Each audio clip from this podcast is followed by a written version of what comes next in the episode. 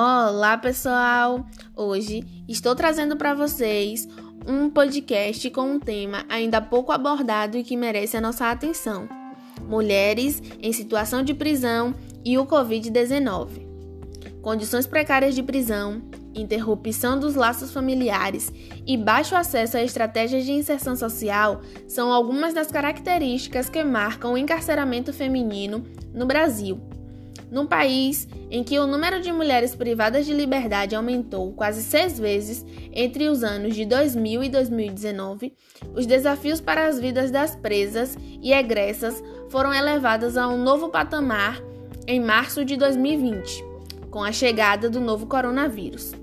Por um lado, a saúde dessas mulheres está notadamente em risco em razão da superlotação e das condições inadequadas de infraestrutura e salubridade do sistema penitenciário e também dos territórios para onde essas mulheres retornam.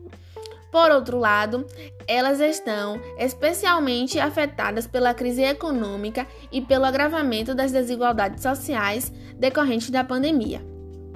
Reduzir tais danos é assegurar a vida e os direitos dessas mulheres, é também garantir saúde e segurança para a população em geral. Todos os dias, profissionais que trabalham em prisões vão e voltam dessas unidades e podem, portanto, se tornar vetores do vírus em suas casas, no transporte público e também no comércio local.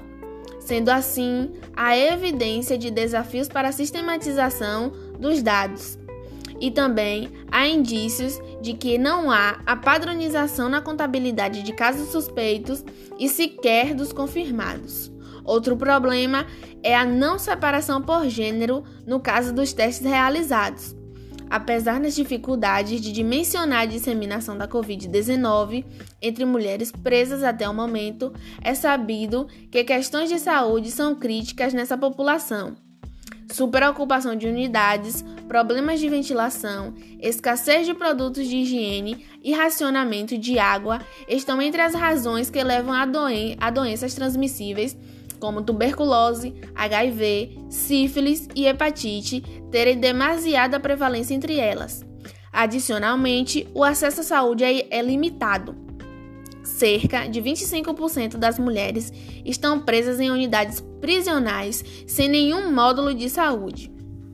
Dentre as medidas que estão sendo utilizadas nesse momento nas prisões são é, protocolos de higiene, protocolos de identificação de casos suspeitos e encaminhamentos em casos de confirmação, suspensão de visita e transferência, cancelamento de atividades educacionais e de trabalho e também mudanças nas jornadas de trabalho dos servidores.